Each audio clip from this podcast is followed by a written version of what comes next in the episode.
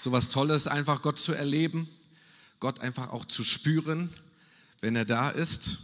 So, ich, ich sage auch immer so, wenn Gott kommt, wenn wir das so sagen, hey, wir sind bereit, dann hat das immer Konsequenzen. So, das hat Konsequenzen, wenn du sagst, das ist bereit. So, es kann schon sein, dass er während der Predigt jetzt auch einfach zu dir spricht und du denkst, ups, hätte ich ja nicht gedacht, dass er das genau redet. Und dann gehst du raus und steigst in dein Auto und du weißt ganz genau, was zu tun ist die Woche. Dann bist du herausgefordert, aber das ist gut. Das ist gut, weißt du was? Und Gott ist gut. Er liebt uns und er hat das Beste für dich vor. Und ich kann einfach nur sagen, Gott will mit dir Geschichte schreiben. Gott will mit dir Geschichte schreiben. Und mit einigen von uns schreibt er schon Geschichte die einfach dieses Gebet, was wir gerade gesungen haben, wir sind bereit, auch zu 100 Prozent, ist ja die Frage, zu wie viel bereit wir sind, vielleicht nur zu 80 oder vielleicht nur zu 70, so, aber einige haben schon gesagt, hey Gott, du kannst einfach Geschichte schreiben in meinem Leben und manche sagen einfach, oh, das ist mir zu heiß, weil es ist einfacher, den Stift selber zu haben und diese Geschichte zu schreiben, aber ich sagte, Gott will mit dir Geschichte schreiben. Er will mit dir Geschichte schreiben. Wende dich nochmal links und rechts und sag, Gott will mit dir Geschichte schreiben.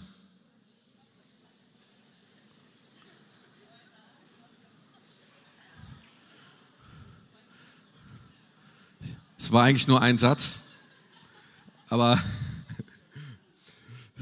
ich weiß nicht, welche Geschichte du gerade erzählen wolltest, welche Geschichte Gott mit dir schreiben soll, aber ähm, und wir sind manchmal so verkrampft, wenn, wenn wir das so merken, dass Gott Geschichte schreibt. Die Frage ist, warum?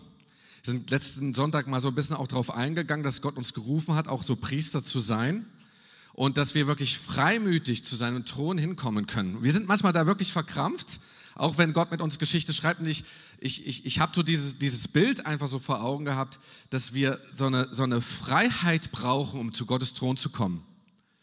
Du brauchst eine Freiheit, um Gott zu erleben, um vor seinem Thron zu kommen. Und diese Freiheit ist manchmal so ein bisschen wie so eine Dreistigkeit. So, wir sind ja manchmal, kennst du diese Situation, wenn du mit jemandem reden willst und jemand ist im Gespräch und du wartest und du guckst so ein bisschen von Weitem, wann ist die Person irgendwie fertig, auch vielleicht auch so gerade nach dem Gottesdienst und du traust dich nicht irgendwie mit der Person zu reden oder sie anzusprechen, aber manchmal braucht es eine Dreistigkeit, so ganz oder so ein ganz liebevoller Hinweis, so ähm, äh, anzuklopfen, hey, ich will dir noch mal kurz irgendwas sagen. Ja, oder ich, ich, ich schaue ab und zu halt Big Bang Theory so und, und der Sheldon, der geht raus und der ist so ein, echt so ein Typ. Der Sheldon ist echt so ein Typ in dieser Serie. Der geht raus und wenn er irgendetwas hat, ein Anliegen, geht er zu seiner Nachbarin und klopft an. Penny, ne? Penny, Penny, Penny, egal welche Uhrzeit. Manchmal braucht es so eine Dreistigkeit, ja, zu Gott zu kommen. Der Sheldon hatte diese Freiheit. Der hat bestimmte Dinge nicht äh, ergriffen und auch nicht begriffen. So, und, und dann guckt sie, die Penny ihn an und denkt einfach nur, Mensch, ist das mitten in der Nacht? Ach so. Alle, die jetzt so Big Bang Theory gucken, wissen, was ich meine. Aber es braucht manchmal, dass wir so an Gottes Tür tatsächlich anklopfen und manchmal sind wir zu zaghaft zu zaghaft einfach Gott zu erleben, zaghaft einfach zu Gott zu kommen. Die Frage ist eigentlich auch, warum? Da gehen wir heute so ein bisschen auch weiterhin so auf den, auf den Grund. Und so hat der Text vom letzten Sonntag war Hebräerbrief, Kapitel 4, Vers 16, da heißt es, lasst uns also freimütig, andere übersetzen zuversichtlich, hintreten zum Thron der Gnade, damit wir Barmherzigkeit erlangen und Gnade finden und uns so geholfen werde zur rechten Zeit. Und wir haben einfach so ein bisschen darüber nachgedacht, wie begegnen wir Gott? Ist das freimütig?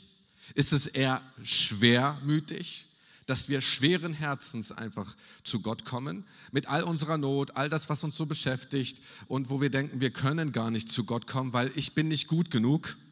Ist es vielleicht auch, dass das heißt, ich komme übermütig zu Gott, dass ich ihn gar nicht ehre, so wie er eigentlich ist und die Ehre, die er verdient. Äh, der Begriff Ehrfurcht ist so ein, Begriff, wo ich manchmal denke, ich kann alles tun, was ich will und ich kann sündigen so viel, wie ich will. Gott wird mir ja eh vergeben, das muss er ja, der steht ja zu seinem Wort. So, aber die, die Sache ist, dass wir nicht schwermütig oder, oder letztendlich übermütig zu Gott kommen, sondern freimütig zu unserem Gott kommen. Und da lädt, da lädt er hier uns ein. Und dann hatten wir dieses Bild eines Priesters. Dieses Priesters, wo Gott uns eigentlich berufen hat, ein Priester zu sein. Und ähm, der Priester hat einen freien Zugang zu Gott gehabt. Und alle, die an Jesus glauben und durch Jesus glauben, sind durch Jesus Priester und haben einen freien Zugang zu Gott. Und wir haben uns auch ein bisschen angeschaut, dass wir eine Autorität haben, die Jesus uns auch überträgt, sogar Sünden zu vergeben. Was für eine Ansage. So ein bisschen geguckt, was waren die Aufgaben eines Priesters ja, im alten Bund, was sind die Aufgaben eines Priesters für uns im, im neuen Bund. Und dass von Anfang an es eigentlich gedacht war, von, von Gott geplant war, bevor die zehn Gebote kamen, sprach Gott zu Mose, hey, ihr sollt ein, ein, ein Königreich von Priestern sein. Dass es nicht nur einzelnen Leuten vorbehalten war, mit Gott in Kontakt zu kommen, mit Gott in Beziehung zu kommen. Und ich kann dir einfach nur sagen, ähm, wenn, wenn, wenn du diese Predigt nicht gehört hast, du kannst sie gerne nachhören auf YouTube oder auf unserer Community, JCK Community App, stell dich immer das Konzept rein, exklusiv, nur dort im Augenblick. So, da kannst du gerne nachgucken, weil es ist so wichtig, dass wir verstehen, die Bilder auch im alten Bund, damit wir die Texte im neuen Bund verstehen. Hey, was hat Petrus überhaupt geschrieben, wenn es um Opfer geht? Ja, wir opfern heute keine Tiere mehr, oder? Also zumindest kommt das nicht in unseren Gottesdiensten vor. Ja, oder wenn es darum um eine Priesterschaft geht, um, um einen Tempel, was das überhaupt bedeutet. Und da wollen wir heute ein bisschen reinsteigen, weil wir brauchen diese Freiheit, um Gott wirklich ohne Vorurteile begegnen zu können. Und da gehen wir heute ein bisschen tiefer rein und es geht heute um die Leviten. Keine Angst, ich werde heute nicht die Leviten lesen. Aber dass wir so reingucken, was, was hat es mit den Leviten auf sich? Weil die Leviten, die kamen aus dem Stamm Levi, einer der zwölf Stämme des Volkes Israel.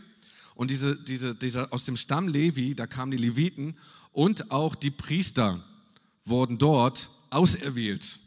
So, das war dieses heilige Geschlecht, wovon wir in der Bibel dann im Alten Testament, im ersten Teil der Bibel einfach lesen. Und die Leviten, die haben an der Seite der Priester gedient. Und es gibt, wie gesagt, immer so einige Geschichten in der Bibel, da denkst du, boah, das verstehe ich nicht, aber die helfen uns, wenn man das so ein bisschen sich damit beschäftigt, zu verstehen, wie wir Gott erleben können, aber auch, wie es nicht funktioniert.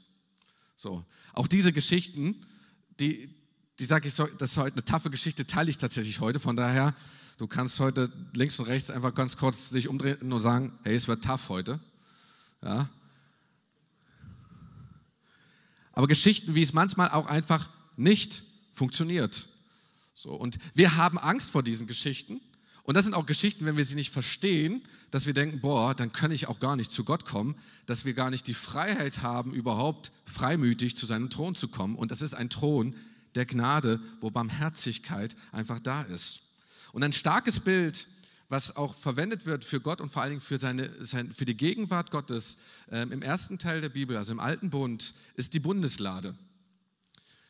Die Bundeslade, so ein, ein, ein, ein, ein Kasten, so 130 mal 80 mal 80 Zentimeter groß, fast wie die maximale Größe eines DHL-Paketes, aus Akazienholz, mit Gold überzogen, und einfach da waren zwei Engelsabbildungen drauf und da drinnen waren die zehn Gebote, unter anderem so.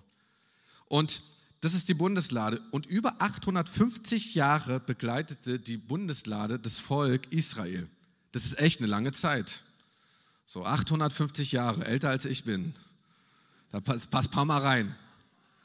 Und diese Geschichte wird eigentlich im ersten Buch Samuel, im zweiten Buch Samuel so ein bisschen erzählt von, von der Bundeslade. Also wenn du Urlaub hast und du willst mal in der Bibel lesen und gerade mal ähm, auch im Alten Testament, nimm dir das Buch 1 Samuel, Buch 2 Samuel vor, ist richtig interessant. Weil da fängt schon im ersten Buch Samuel, Kapitel 5 ist an, von dieser Bundeslade einfach äh, zu, zu schreiben und zu reden. Und diese Bundeslade ähm, kam sozusagen ähm, von, über, natürlich von Gott durch Mose auf dem Berg Sinai hatte den Auftrag, diese Bundeslade einfach zu bauen. Eine Art Stiftshütte auch, wo diese Bundeslade dann stand. Und diese Stiftshütte war wie ein zusammenfaltbarer Tempel, sehr mobil, ja, den sie dann überall mit hinnahmen, wo sie waren. Und in dieser Stiftshütte stand die Bundeslade. Und man muss sich das so vorstellen, um diese Stiftshütte äh, da lagerte sich das Volk, auch in Form eines Kreuzes, sehr spannend einfach zu sehen, welche Bilder einfach auch da schon gezeichnet wurden. Und da lagerte sich die Gegenwart Gottes wie mit einer Wolke. Die war richtig da drauf. So, und wenn die Wolke sich erhob, dann wusste das Volk Israel, yes, wir müssen uns erheben und wir müssen weiterziehen und wir folgen unserem Gott und wir folgen der Gegenwart Gottes. Diese Bundeslade, auch mit dieser Stiftshütte, war der absolute Lebensmittelpunkt von diesem Volk Israel. Überall nahmen sie die mit. Die nahmen die auch teilweise in Kriegen mit, so, weil die wussten, hey, wenn, wenn, wenn Gott hier ist, Gegenwart Gottes, hey, dann werden wir den Sieg erringen. Das ist spann ein spannendes Symbol, was wir einfach haben. Spannend ist es ohnehin, dass die Bundeslade ein Ort, ein, ein, sag ich mal, ein Kasten ist, der mobil ist. Gott wollte nicht irgendwie an festen Punkten in der, in der Welt irgendwie festgeschrieben und festgetackert sein, festgenagelt sein, weil er schon wusste, hey, ich werde mal rausgehen, überall, auch durch die Kraft des Heiligen Geistes werde ich mal sein. Die Gegenwart Gottes ist hier, aber sie ist auch woanders gleichzeitig. Das ist das Bild, dieses mobile Bild dieser Bundeslade. Und wie gesagt, da ist so ein paar Geschichten auch über diese 850 Jahre. Und bevor Saul König wurde, kam es zu einer entscheidenden Schlacht äh, mit dem Volk der Philister und da kam es zu einem tragischen Zwischenfall. Da haben sie die Bundeslade verloren. Die Feinde haben die Bundeslade tatsächlich erbeutet und so war sie dann dort im, im Feindesland. So und, ähm, und, und und dann wurde sie sozusagen als Kriegsbeute in dieses Haus Dagon gebracht, also das, was das Volk dann angebetet hatte. Und, äh, und, und da passierten komische Dinge auf einmal. Die Bundeslade war im Feindesland. Ey, da wurden Leute richtig krank, da sind Leute gestorben und so weiter und so fort. So, wir sagen einfach mal nachlesen. Aber für das Volk Israel war das auch eine Tragödie, weil Gott ist nicht mehr bei uns. Eine Riesentragödie war das. Sie wussten erstmal gar nicht, was sie, was sie tun sollten. Jedenfalls im Feindesland hatten die aber auch keine Ahnung, was sie tun sollten, weil in dieser feindlichen Stadt Ashdod, wo das dann stand, äh, kamen diese krassen Sachen zutage und dann haben sie gedacht, wir wollen nicht, dass die Bundeslade bei uns ist und schieben sie in die nächste Stadt. Oh, da passierten auch die schlimmen Sachen. Bis zur fünften Stadt und dann haben die gedacht, die Fürsten, das geht gar nicht mehr. Wir müssen diese Bundeslade zurück wieder zum Volk Israel bringen. Wir haben keine Peilung, äh, was wir damit tun sollen. Und so bringen sie, so stelle ich mir das wirklich irgendwie vor, äh, einfach gesagt, das ist richtig interessant nachzulesen, so bringen sie die dann in, die, in das, zum Volk Israel wieder, in dieses Land. Und da sind die dann in dieser einen Stadt und wahrscheinlich stellen sie da direkt an der Grenze ab und sagen, so, wir sind jetzt raus, Leute. Wir sind raus. Ja, wir sind raus. Hier habt ihr sie wieder, diese Bundeslade. Jedenfalls kommt die so durch ein paar Umwege dann nach Kiryat Jerabim, so heißt dann diese Stadt, 15 Kilometer vor Jerusalem entfernt. Und keiner wollte dieses Teil mehr anfassen, es war zu heiß. Ich meine, was das Spannende ist hier auch in dieser Geschichte, ist, wir sehen, dass diese Gegenwart Gottes auch immer einhergeht mit Gericht.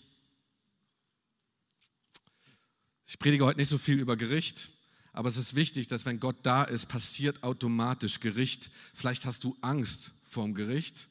Aber weißt du, was das Gericht heißt? Dass Gottes Gerechtigkeit passiert dort, wo er ist, ohne dass Menschen etwas tun müssen. Ich liebe die Gerechtigkeit Gottes. Ich, ich liebe die Gerechtigkeit Gottes. Ich lerne viel, weil, weil die Gerechtigkeit Gottes heißt auch Liebe. Liebe heißt auch Erziehung. Und er nimmt sich Zeit dafür. So, das ist, das ist eine Kombination mit der Gegenwart Gottes, kommt auch immer Gericht. So, lesen wir, so sehen wir das hier aus diesen Texten. Und so vergingen halt 20 Jahre, dass diese, dass diese Bundeslade da stand und da wurde der David König und er kam auf die Idee, Mensch, das wäre doch irgendwie genial, wenn die Bundeslade mit der Gegenwart Gottes irgendwie nicht nur 15 Kilometer von Jerusalem äh, da steht, sondern bei uns direkt in der Stadt. Ich meine, muss ich da nachdenken darüber, der König Saul, der erste König übrigens von dem Volk Israel, der hat die Bundeslade, hat sich nie darum gekümmert, weil die stand, bevor er ernannt wurde, schon dort, ganze Zeit in dieser Stadt. Und die erste Amtshandlung, die, eine der ersten Amtshandlungen sozusagen, die David tat damals, diese Bundeslade wieder in die Stadt Jerusalem einfach zu holen. Und nach ausführlicher Beratung, auch mit dem Volk, ich weiß gar nicht, wie das damals gemacht haben, sagten sie, das ist gut, David, wir machen das, wir holen die Bundeslade. Und dann startete eine riesengroße Rückholaktion. stellten die Bundeslade auf einen neuen Wagen, nahmen zwei Rinder, nahmen zwei Wagenlenker, die werden auch mit dem Namen er erwähnt, und zwar Usa und Achjo, die lenkten die, Wa die Wagen und die waren glücklich. Und sie waren glücklich. Die feierten richtig. Das war ein richtiges Festival und freuten sich, dass die Bundeslade wieder auf dem Weg nach Jerusalem ist. Aber 15 Kilometer können echt eine lange Zeit sein. Und so stolperten irgendwie die, die Rinder und da gibt es diesen einen Moment, so, da passierte etwas, was, was wir uns manchmal gar nicht vorstellen könnten. Da wollte der eine Wagenlenker, Usa, die Lade festhalten.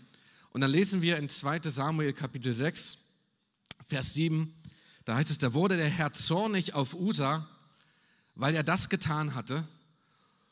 Und Gott tötete ihn, sodass er dort neben der Lade des Herrn starb hatte tatsächlich die Lade des Herrn angefasst.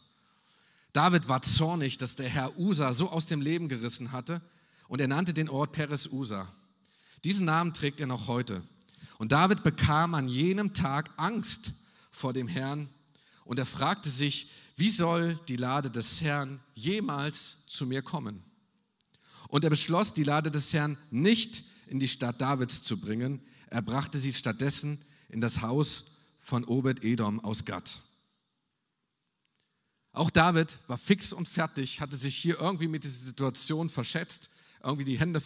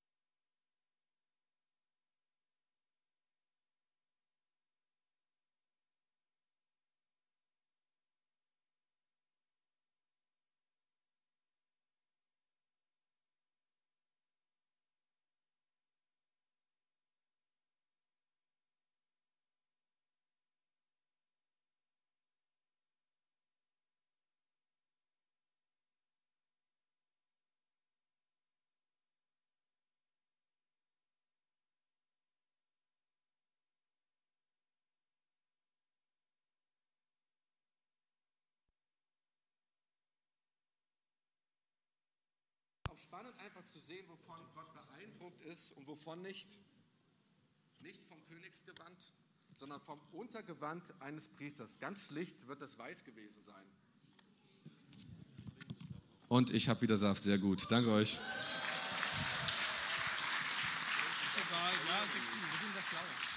Und ich kann wieder ein bisschen leiser reden für mich. Und trotzdem bin ich lauter. So, und jetzt kriege ich das richtige Mikrofon. Super. Und das Untergewand eines Priesters, das war weiß und das zeigt wieder einmal mehr, Gott schaut nicht auf das, was außen zu sehen ist, sondern auf das Herz. Und deshalb ist, wird David auch ein Mann nach dem Herzen Gottes genannt, von, von, von Anfang an. Von Anfang an. Und ähm, was wir auch hier lernen ist, ähm, was bedeutungsvoll ist, die Leviten sollten die Lade tragen. Die Leviten sollten die Lade tragen. Das heißt, Gottes Gegenwart wird von Menschen getragen, die damit in Berührung kommen. Das heißt, wir sind berufen, Gottes Herrlichkeit zu tragen. Wir sind berufen, mit Gott in Kontakt zu kommen, mit Gott tatsächlich in Beziehung zu kommen. So, das heißt, es, es, es, sollten unterm Strich keine Tiere sein, die diese Lade transportierten. Es sollte kein neuer Wagen sein, die diese Lade transportierte. Und das finde ich so spannend, auch hier einfach zu sehen, die Leviten, die diese Lade Gottes trugen. Das heißt, die Gegenwart Gottes wird auch nicht auf irgendetwas ruhen, was wir produzieren. Wir denken manchmal, wenn wir bestimmte Dinge tun, dann ist Gott in diesen Sachen drinne. Wir denken manchmal, wenn der Gottesdienst gut läuft, dann wird er diesen Gottesdienst segnen. Aber es geht nicht darum, dass Gott den Gottesdienst segnet, es geht, dass er Menschen segnet. Dass wenn er dich segnet, weil du betest und irgendwas erlebst, du vielleicht einen neuen Job kriegst oder vielleicht eine Gehaltserhöhung kriegst oder vielleicht eine neue Wohnung kriegst, dann denken wir, boah, wir danken Gott für das, was er getan hat, aber er segnet dich die Situation, er segnet dich, weil er Menschen segnet und weil er will, dass wir seine Herrlichkeit tragen. Das heißt auch, Gegenwart Gottes wird nicht auf irgendetwas ruhen, was wir produzieren, sondern sie ruht auf uns. Gott ruht nicht auf Dingen, er ruht auf uns. Und genauso will er nicht irgendwie in eine Flasche gesteckt werden, wo wir dann irgendwie denken, ja, wir machen irgendwie den Stöpsel auf und dann kommt er für bestimmte Situationen wieder raus und dann sagen wir, jetzt könntest du wieder rein und dann stecken wir wieder den Stopfen drauf. So wie wir manchmal denken, die Bundeslade machen wir die auf und machen wir die zu und wir tragen hin, wo wir die wollen. Aber darum geht es gar nicht, sondern es geht, dass wir Gott folgen, dass wir Gottes Gegenwart folgen und sie in uns tragen. Dann lesen wir wieder weiter in 1. Chronik 15, Vers 1 bis 2, da spulen wir ein bisschen zurück, da heißt es dann, David ließ mehrere Häuser für sich in der Stadt Davids bauen. Er bestimmte auch einen Platz für die Lade Gottes und ließ dort ein Zelt für sie aufstellen. Dann ordnete er an, niemand darf die Lade Gottes tragen, außer den Leviten. Der Herr hat sie dazu erwählt, die Lade des Herrn zu tragen und ihm für immer zu dienen. Das, und das Heiligtum Davids, was er dann auch errichtete in, in dieser ganzen Stadt Jerusalem, äh, das wurde zur Anbetung gebaut. Die Priester beteten dort rund um die Uhr an. Man weiß fest gar nicht, wie lange das ist. Man geht davon aus, dass es dann zu Zeiten Salomos dann irgendwann aufhörte. Rund um die Uhr, 24 Stunden, sieben Tage wurde dort Gott angebetet, wurden mehrere Schichten eingeteilt, um sicherzustellen, dass Gott rund um die Uhr, jede Sekunde des Tages angebetet wird. Und die beiden herausragenden Faktoren hier in, in, dieser Geschichte, auch von dieser ganzen Zeremonie, die David hier wirklich neu installierte ähm, in der Stadt Jerusalem, Gott war in seiner Herrlichkeit und die Priester dienten ihm nonstop. Das ist auch das, das Ziel für später. Und ich mag hier so den Ausdruck in 1. Chronik 15, da heißt es hier für immer. Es soll eine Ordnung sein für immer. Nicht eine Ordnung, die für eine bestimmte Zeit irgendwie beschränkt ist, die irgendwie aufhört, auch mit einer bestimmten Situation aufhört, sondern hier steht, dass, dass diese heilige Priesterschaft wirklich etwas ist, was tatsächlich auf ewig gesetzt ist. Um die Linie dann letztendlich wieder ins Neue Testament zu ziehen, in 1. Petrus 2, Vers 5. Und nun lasst euch von Gott als lebendige Steine in seinen geistlichen Tempel einbauen. Ihr sollt Gottes heilige Priester sein und ihm geistliche Opfer bringen, die er durch eure Gemeinschaft mit Jesus Christus annimmt. Die Frage ist natürlich nun, was waren die Aufgaben der Leviten? Also die, die Arbeit der Leviten, wir fassen das nochmal zusammen, macht es möglich, dass überhaupt äh, Menschen, dass, dass überhaupt ins Heiligtum zu kommen. Dann das äh, Sündenopfer darzubringen, damit überhaupt Vergebung der Sünde möglich war. Ihre Arbeit trug dazu bei, dass sie die Heiligkeit des Heiligtums erhalten und die Herrlichkeit Gottes über Israel wohnte. Das waren so die Aufgaben der Leviten. Und das Spannende ist, wenn wir das nochmal dann lesen, die Leviten erhielten kein Erbteil im verheißenen Land. Während sie dann alle in diesem verheißenen Land waren, diesem neuen Land Kanaan, ähm, bekam jeder Stamm sein Erbteil und die Leviten, die bekamen nichts. Und du denkst einfach, wieso? Ungerecht, weil wer war ihr Erbteil? Der Herr war ihr Erbteil. Denkst du vielleicht so als Bibelleser, oh, gehen aber leer aus. Hey, das, war, das war die Gegenwart Gottes. Da waren sie zu Haus um den Tempel, am Tempel, um wirklich Gott zu dienen. Wieder um die Linie eigentlich im Neuen Testament zu ziehen, wenn es darum geht, dass wir nicht unser Vertrauen auf Geld äh, setzen oder Besitz, weil unser Erbteil ist nicht Geld oder Besitz, sondern ist der Herr, ist Jesus. So, da ist die Parallele, die wir einfach dort sehen. Und da hatten sie verschiedene Aufgaben und Jobs. Ähm, ich habe das einfach mal versucht, ein bisschen auch darzustellen. Natürlich Lobpreis zu machen, während sie die Opfer darbrachten. Also haben wir heute auch schon gemacht im Gottesdienst, wo wir einfach Gott geehrt haben. Das Opfer vorzubereiten. So könnte auch heute Production Technik sein, die das einfach vorbereiten, gucken, dass alles läuft. Den Priestern helfen und ihre Aufgaben ausführen. Menschen, die beten. Ja, helfen, dass wirklich Gott zum Zug kommt. Torhüter, die aufpassen, dann seid Welcomer hier bei uns. Wir einfach so sehen, was so möglich ist. Richter sind Leiter gewesen, die in Situationen einfach wirklich Frieden reingebracht haben. Kunsthandwerker, Musiker, Aufseher über den königlichen Schatz, Kassierer. Es muss ja irgendwie alles verwaltet werden. Und das Volk im Wort Gottes lehren. Sie alle, die ganzen Leviten, das merken wir hier, die waren involviert in die Anbetung Gottes mit ganz verschiedenen Aufgaben betraut, das einfach zu tun. Und wenn wir nochmal so in unsere Geschichte so reinschauen, zurückschauen, da fehlte eine wichtige Person. Du denkst einfach, hey, wo ist denn sie? Und diese wichtige Person ist Michal, die Tochter Sauls und die Frau Davids. So, die war bei dem ganzen Trubel war sie nicht dabei. Sie war von außen dabei ich stelle mir es immer so vor, sie stand am Fenster, sah das Ganze und dachte, wie würdelos ist denn das? Und sie stellt ihren Mann zur Rede, so wie das eine Frau manchmal tut. So. Und da geht es richtig zur Sache. Also wenn man das so liest, was Michal so zu dem David einfach sagte, und findet, war verärgert über diesen würdelosen Auftritt ihres Mannes. Du warst nicht im Königsmantel unterwegs, ja, sondern im Untergewand eines Priesters. Wie, wie kommt das überhaupt dazu? Du hast getanzt vor dem ganzen Volk. Ey, wie kann das sein? Und bei deinen Tanzgrooves? So. Aber Gottes Wille ist nicht, dass wir irgendwie Zuschauer und Beobachter sind von außen bei dieser ganzen Sache, wenn Gottes Gegenwart kommt, sondern dass wir involviert sind, dass wir dabei sind. Und ich finde das tragisch, äh, wird erwähnt hier am Ende der, der Geschichte da heißt es dann, dass, dass, dass Michal ähm, keine Kinder bekam. Und es wird in Zusammenhang mit dieser Situation gebracht, weil sie David so, ähm, so angegangen ist, weil es so würdelos war und weil sie nicht involviert war in diesem ganzen Prozess. Ich deute es darauf hin, dass wenn wir, wenn wir in, in Gottes, Gottes Gegenwart nicht achten, von außen irgendwie zuschauen, vielleicht kommentieren und denken, ey, das müssen wir so machen und das müssen wir so machen, geistlich nicht wachsen, geistlich keine Frucht bringen. So wie Michal keine Frucht brachte. So. Und das ist, das ist eine tragische Situation. Deshalb ist die Geschichte so wichtig, einfach in der Bibel einfach Dinge einfach zu verstehen. Du wirst nicht wachsen, in geistlicher Hinsicht gesehen, auch eine Beziehung zu Gott, wenn du permanent irgendwie in einer Zuschauer- oder Beobachterposition bist, in einer Art Opposition bist und versuchst, andere zu bewerten, was sie richtig und was sie falsch machen, anstatt dich irgendwie in das Ganze mit einzuklinken. Ich weiß, dass es eine harte Wahrheit einfach ist. Aber vielleicht guckst du in deinem Leben und du wunderst dich, warum du nicht vorankommst in deinem geistlichen Leben, auch mit Gott.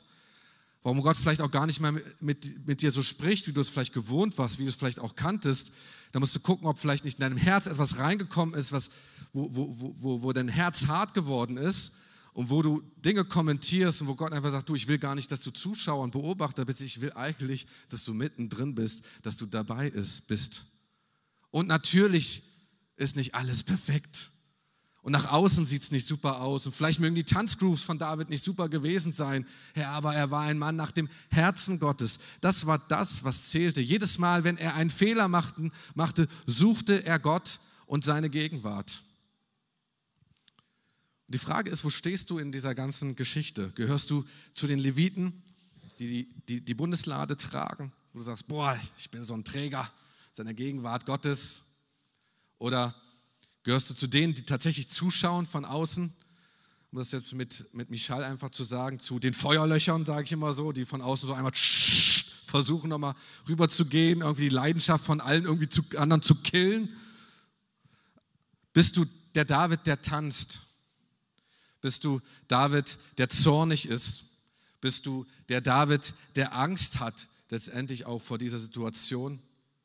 Vielleicht fühlst du dich wie Obed Edom, irgendwie ist alles so bei dir abgestellt und du fragst dich, warum Segen da ist. Hey, Gott will wahrscheinlich was in deinem Leben tun. Vielleicht kennst du ihn auch gar nicht.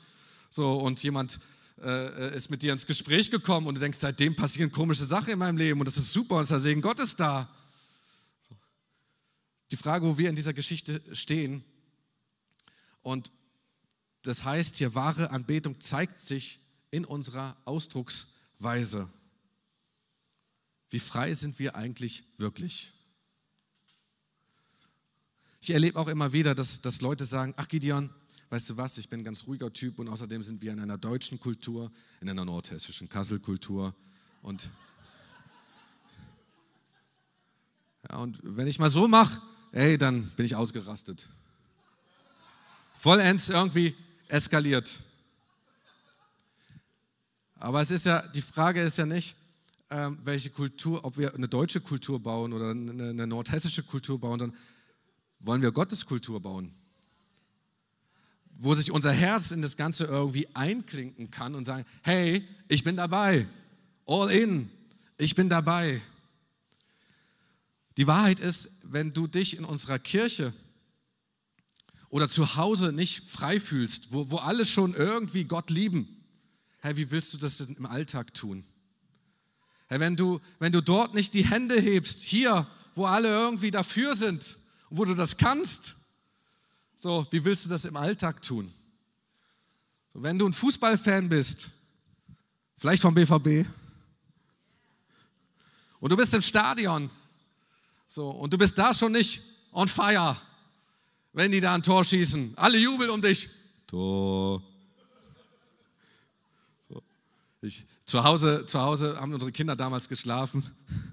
Da musste ich immer leise jubeln. Daniel Ried war immer dabei. Er hat sich so tot gelacht. Ich glaube, davon wurden die Kinder wach. So. Aber wenn du das nicht mal im Stadion kannst, dann wirst du auch nicht woanders, vielleicht sogar in einem gegnerischen Fanblock mal überhaupt, wenn du mal da bist und deine, deine Mannschaft schießt ein Tor, zumindest ein bisschen ausrasten. Und das, das ist auch hier eine Atmosphäre, wo wir Dinge einfach lernen können. So wie gesagt, wenn du zu Hause nicht die Hände hebst und auch betest und da die Freiheit nicht hast, dann, dann, dann wirst du sie einfach nicht im Alltag haben. Und ich will dir Mut machen, das einfach zu tun und in diese Freiheit wirklich hineinzukommen, was du in deinem Herzen auch einfach spürst. Sei mutig auch der, der, der, deiner Leidenschaft auch Ausdruck zu verleihen, mitzusingen, auch wenn man nicht unbedingt vielleicht singen kann. Deshalb ist unsere Anlage so laut. Da kannst du von ganzem Herzen kannst du mit dabei sein, ey, mit zu jubeln. Ja, vielleicht auch auf die Knie zu gehen, ein Ausdruck von Ergriffenheit. Oder zu klatschen, wenn ich begeistert bin von dem, was einfach passiert. Und ich glaube, dass Gott uns da manchmal so auch rausruft, in diese Freiheit zu kommen. So, er ruft dich raus, wie wir das vorhin auch einfach gesungen haben. Und äh, ich muss zugeben, dass ich bei einigen Lied sein, manchmal richtig ergriffen bin. Das nimmt mich, das nimmt mich so mit, wenn ich von der Güte Gottes singe und merke, wie die Güte Gottes, wie er in mein Leben kommt, hey, dann, dann, dann bin ich ergriffen. Da muss ich innerlich eine Pause machen. So, und gerade als Prediger denke ich immer, hoffentlich bin ich so halbwegs wieder in Haltung, dass ich hier predigen kann. Aber das Ausdruck zu verleihen, hey, was Gott irgendwie in deinem Leben tut, hey, wenn dich das nicht ergreift, was Gott in deinem Leben tut, oh Mann. Versuch diese Leidenschaft wirklich zu erwecken, dann hast du sie vielleicht auch irgendwie versucht, zahm zu halten. Und, und, und manchmal auch Anbetung, was wir auch haben, versuchen wir manchmal zahm zu halten. Aber überall, wo wir lesen von der Freude Gottes, hey, da eskalieren die Leute. Ja, überall, wo sie wirklich ergriffen sind, kommt, kommt auch ein Schrei deines Herzens heraus. John G. Lake hatte so eine Leidenschaft nach mehr von Gott, dass er auf der Straße unterwegs war, auf dem Fußgängerweg und zwischendurch schrie er aus ganz, von seinem ganzen Herzen, weil er mehr von Gott wollte. Alle Leute standen da drumherum, guckten ihn an. Er guckte sie an und dann ging er weiter. Weil das war ihm, das war ihm egal. Da merkte er einfach diese Freiheit, die er, die er gewonnen hatte. Das ist auch manchmal, dass wir denken, gucken uns die Leute komisch an. Ist ja auch manchmal auch gut, auch weise zu sein. Ja. Aber, aber dieser Freiheit wirklich äh, einen Ausdruck zu verleihen. Und ich, ich drücke das einfach so aus. Und da können die Seitenspieler schon gerne nach vorne kommen. Dass wir dass wir manchmal durch so ein Tor gehen. Weil, weil all das, was ich jetzt gerade aufgezählt habe, passiert nicht auf einmal. Das ist so, du stehst vor, vor einer großen Tür und da ist ein großer Raum und du spürst die Kraft Gottes und den Segen Gottes und du merkst auch die Ergriffenheit, du merkst auch, vielleicht willst du so die, die, die, die Hände heben. Du stehst so in, mitten in dieser Tür auf der Schwelle und du denkst, ja, sollst du jetzt die, die, die, die, die Hand heben. Und wenn du mutig bist, dann gehst du einfach über diese Schwelle und dann bist du auf einmal da. Und eröffnet sich ein großer Raum für dich, auch von der Freiheit her. Weil auch das, was wir tun, ist manchmal auch im sichtbaren Zeichen, auch in der unsichtbaren Welt, auch eine prophetische Handlung. Ja, deshalb ist es auch gut, dass wir dem auch Ausdruck verleihen. Wir können, es ist manchmal so gut, der Herr sieht mein Herz und wie ich juble und was für eine Freude in mir ist. Das ist jetzt so lustig, aber die Freude, die einfach da ist, die hat auch eine prophetische Handlung für, die für unsere unsichtbare Welt. Die, die, die Sache ist, manchmal, manchmal verpassen wir Momente, wo, wo, wo, wo Gott einfach durch uns wirken kann, weil wir das nicht tun und weil wir unsere Anbetung dieser, diesem Ausdruck nicht verleihen. So, und dann gehst du halt, wie gesagt, durch dieses Tor und du bist in diesem großen Raum und du merkst, den du einfach einnimmst, bis du irgendwann eine neue Tür irgendwie entdeckst von weitem. Und da ist das nächste Tor und du denkst einfach, boah, wie wäre es, wenn, wenn ich merke, ey, Gott ist so gnädig, mich einfach hinzuknien. So, und dann gehst du mit Knien durch diese Tür durch, ja, und du hast einen neuen Raum. Und den, den erkundest du auf deinen Knien. So, und du merkst einfach, wie Gott da ist, wie du ihn spürst und dass alles, was, was, was in dir ist, sich wirklich vor der, vor der Herrschaft und Heiligkeit Gottes sich beugt. Das ist eine Ausdrucksweise. Wenn du das frühmorgens einmal machst, du gehst ganz anders in den Tag hinein, weil du beugst dich der Herrlichkeit Gottes und nicht den Druck, was andere Menschen wollen, weil du verstanden hast, was die Gegenwart Gottes bedeutet. So, ich will dir heute keine Angst machen mit dieser Geschichte und ich weiß, dass ich viele Fragen auch nicht beantworten kann heute, heute auch aufgrund auch der Zeit. Gehen wir sicherlich mal, mal rein. Aber Gott ruht nicht auf Dingen, er ruht auf Menschen.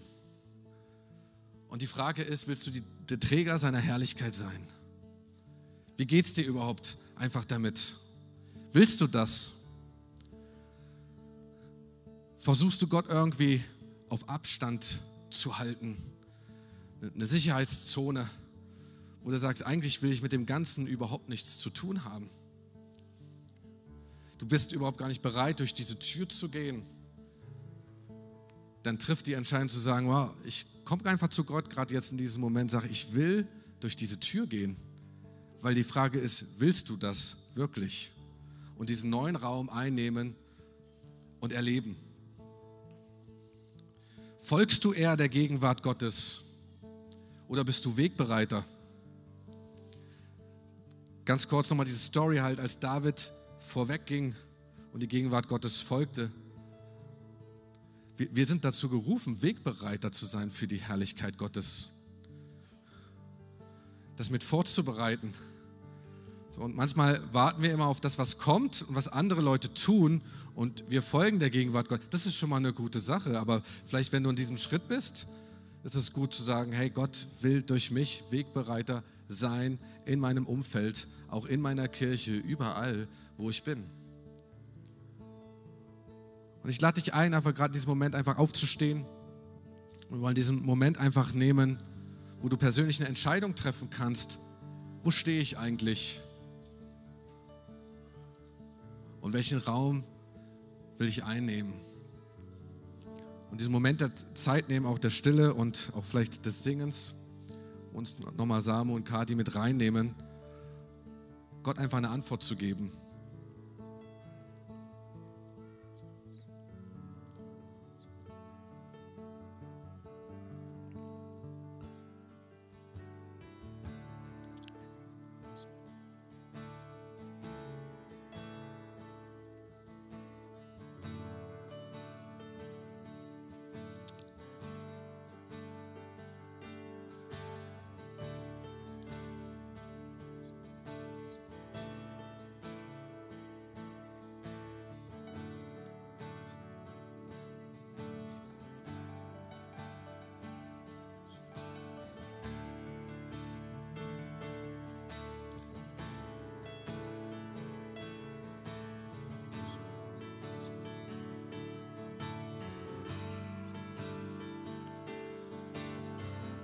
Nimm diesen Moment einfach wirklich, um ganz bewusst auch loszulassen von Dingen, wo du Angst hast vor Gott.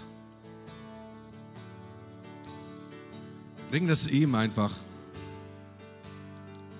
Kann auch eine Zeichenhandlung sein, dass du all diese Dinge gerade in der Hand nimmst und mit dieser Hand direkt so zu Gott streckst und sagst, hier sind die Dinge, ich gebe sie dir. Oder wenn es deine, deine, deine Deine Ausdrucksweise ist es, vor Gott zu legen. Dann nimm es und leg es einfach bewusst einfach vor Gott hin. Gerade ist einfach diesen, diesen Augenblick. Und ich hatte den Impuls, dass einige Leute wirklich auch Angst haben vor der Gegenwart Gottes. Du hast bestimmte Erfahrungen gemacht. Du hast immer zugeschaut. Andere Leute haben auch etwas erzählt, auch über Gott, was nicht stimmt. Aber ey, Gott sucht dich gerade jetzt in diesem Augenblick und sagt, du, ich, ich will mehr mit dir haben. Ich will mehr in Beziehung kommen mit dir. Ich will zu dir reden. Ich will, dass du mich hörst. Ich will, dass wir miteinander reden, dass wir miteinander in Connection sind.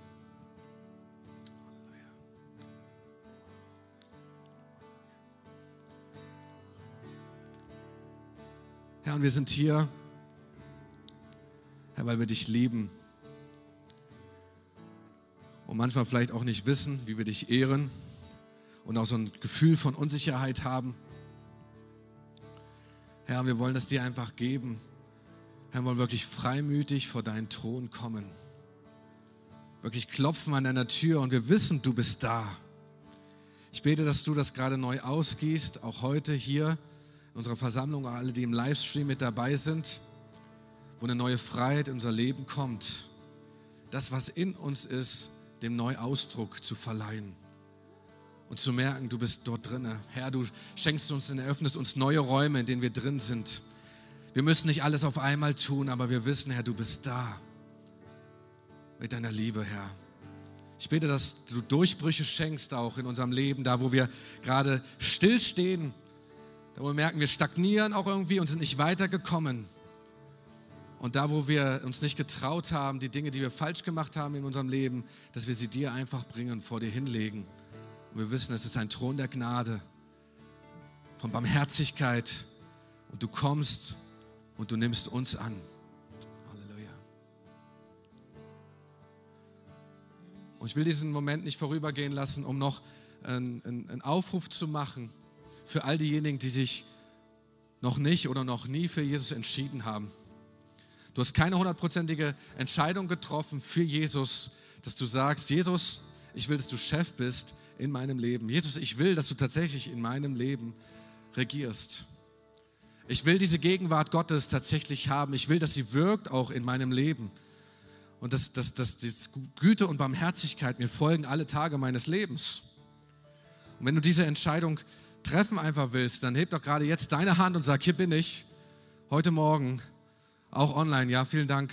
Ja, vielen Dank. Ich will diese Entscheidung treffen. Ja, vielen Dank. So, und ich, und, und ich bitte dich einfach, dieses Gebet mir nachzusprechen, während wir auch als Kirche einfach mit nachsprechen für alle, die diese Entscheidung heute Morgen getroffen haben, einfach zu beten. Jesus, ich komme jetzt zu dir. Danke, dass du für mich gekommen bist. Danke, dass du ein Gott der Gnade bist. Ich bringe dir all meine Fehler. Bitte schenke die Vergebung meiner Schuld. Ich übergebe dir heute mein Leben zu 100 Prozent. Und ich will dir heute nachfolgen und deinen Weg gehen. Mach mich zu einem neuen Menschen und ich empfange jetzt dein göttliches Leben und bekenne mit meinem Mund, Jesus Christus, du bist mein Herr. Amen.